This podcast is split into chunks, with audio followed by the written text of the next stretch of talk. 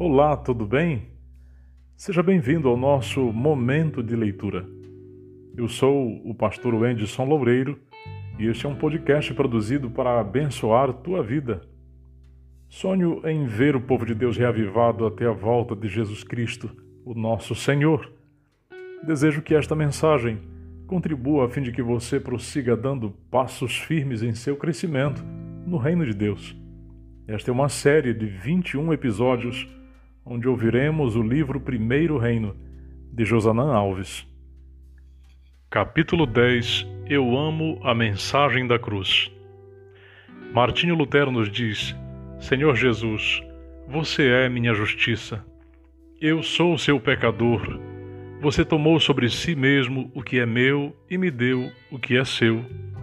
John Stott nos diz: Junto à cruz de Cristo, o orgulho é quebrado, a culpa retirada, o amor é acendido, a esperança é restaurada e o caráter é transformado.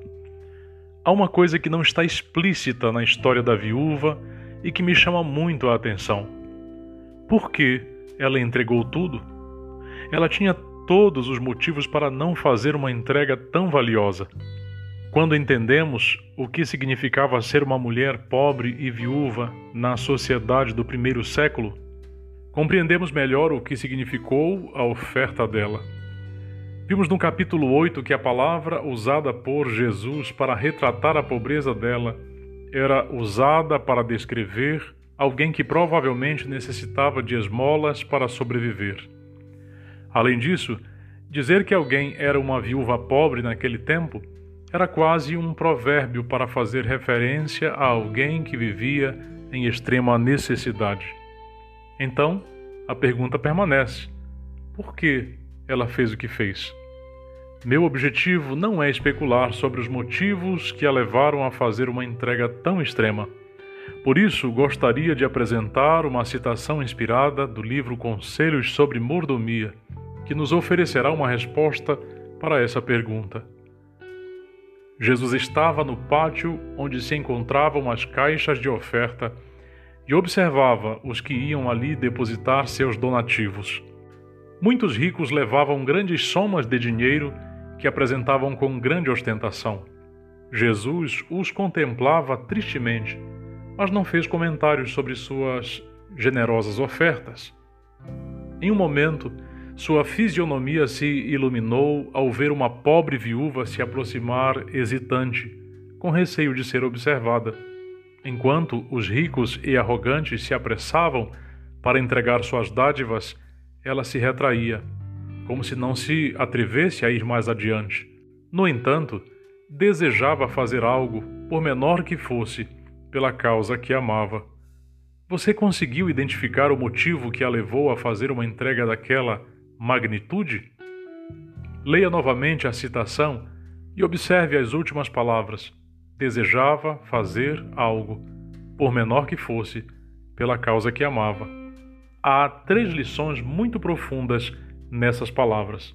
A primeira é que a viúva tinha a clara noção de que não estava entregando dinheiro para o templo, mas estava se envolvendo com uma causa. Precisamos entender isso urgentemente. Quando estamos dando estudos bíblicos, devolvendo os dízimos e as ofertas, aceitando uma função na igreja, estamos ajudando uma igreja, um pastor, uma comissão de igreja ou estamos nos envolvendo com uma causa? Isso fará toda a diferença em nossas escolhas e respostas ao chamado divino. A segunda lição é entendermos que uma das coisas mais importantes da vida é ter uma causa nobre com a qual se envolver.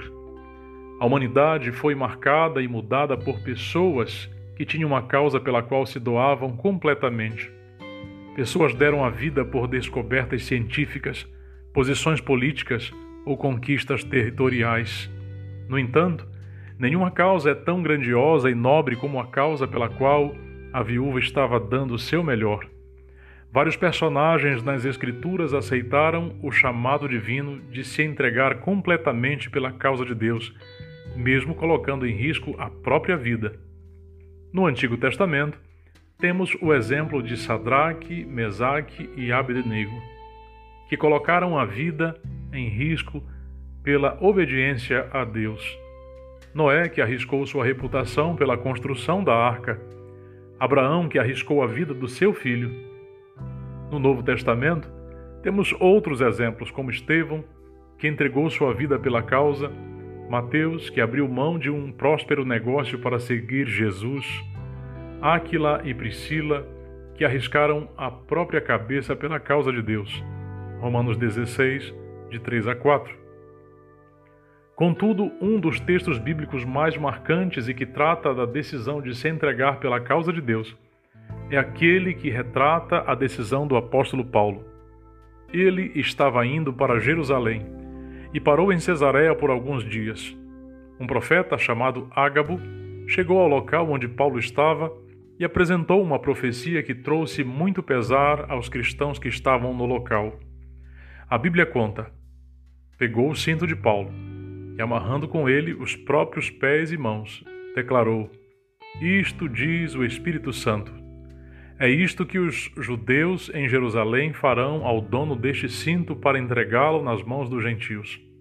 Atos 21, verso 11. Diante da clara visão do sofrimento que aguardava o amado apóstolo, a reação da igreja foi imediata. Quando ouvimos estas palavras, tanto nós como os daquele lugar, rogamos a Paulo que não fosse a Jerusalém. Atos 21, 12. A resposta de Paulo também foi imediata. O que estão fazendo ao chorar assim é partir o meu coração, pois estou pronto não só para ser preso, mas até para morrer em Jerusalém pelo nome do Senhor Jesus. Atos 21, 13. A reação da igreja foi: como Paulo não se deixou persuadir, conformados dissemos: seja feita a vontade do Senhor. Atos 21, 14. Como persuadir alguém que tem uma causa tão nobre em sua vida? Você já tem uma causa pela qual vale a pena dar a própria vida? O apóstolo Paulo, a rainha Esther, Estevão e a viúva das duas moedinhas tinham a terceira lição é: ela entendia que aquelas duas moedas iriam para o templo e que este representava uma causa grandiosa. Agora você deve se perguntar: qual causa o templo representava? Que causa era essa que a levou a fazer um sacrifício tão grande? Para respondermos isso, precisamos entender o que significava o templo e os rituais que aconteciam nele. Todo o ritual realizado no templo estava ligado à morte do cordeiro e ao que ela representava. Desde o primeiro cordeiro morto no Éden, cada sacrifício demonstrava que Deus não deixaria o pecador entregue à própria sorte. O plano original de Deus era que o ser humano desfrutasse livremente da comunhão com seu Criador, mas o pecado desfez o plano divino. Após a queda, a humanidade já não poderia ter acesso à presença de Deus. O casal foi expulso do jardim e Deus, em sua infinita misericórdia, apresentou um plano que tornaria possível que ele habitasse novamente com o ser humano. Já que o ser humano tinha que sair do Éden, Deus decidiu sair com ele. Isso é grandioso. Enquanto o povo de Deus era formado por famílias isoladas, Deus orientou a construção de um altar para os sacrifícios. Assim que o povo se tornou uma grande nação, Deus disse: E farão para mim um santuário, para que eu possa habitar no meio deles. Êxodo 25:8.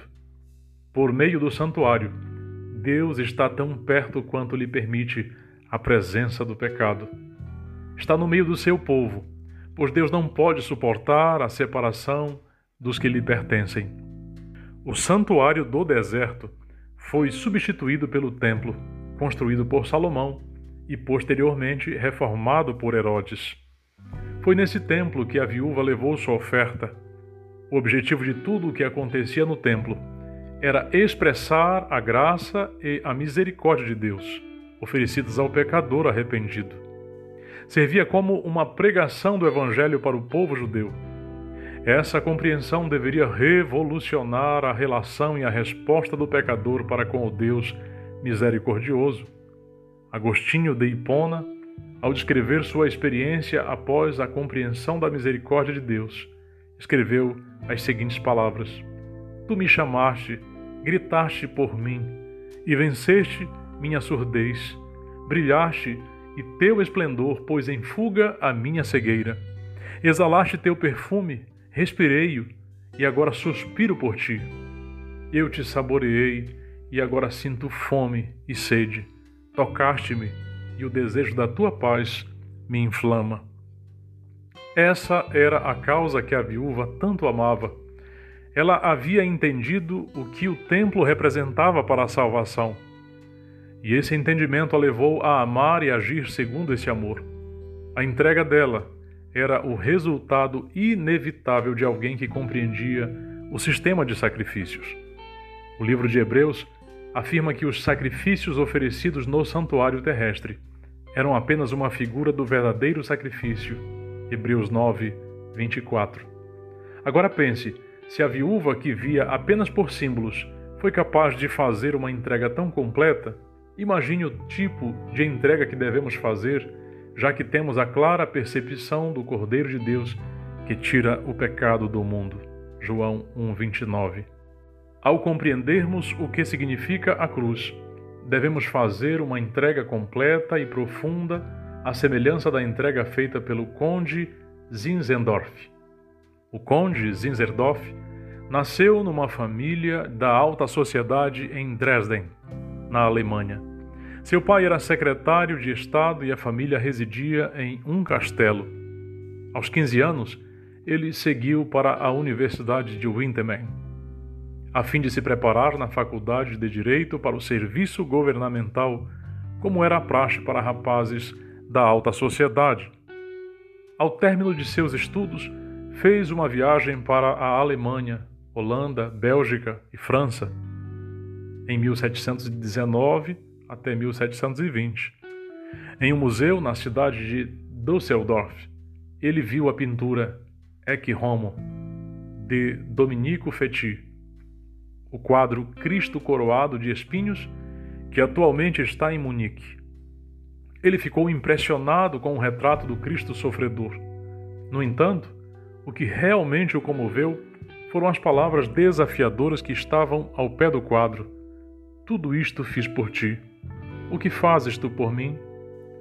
Ao sair do museu, ele decidiu entregar-se completamente à causa de Deus.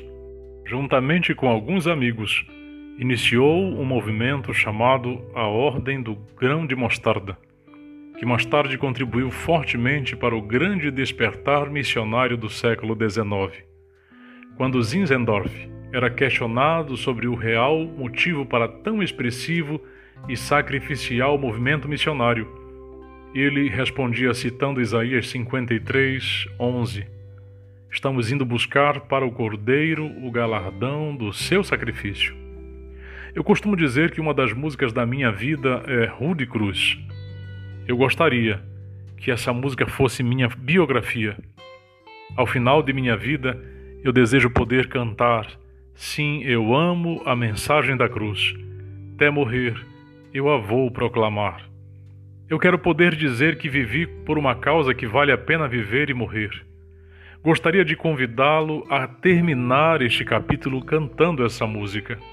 Se não for possível erguer a voz neste momento, cante mentalmente e peça a Deus que lhe conceda a bênção de amar, viver e entregar-se pela causa que lhe salvou. Vamos orar?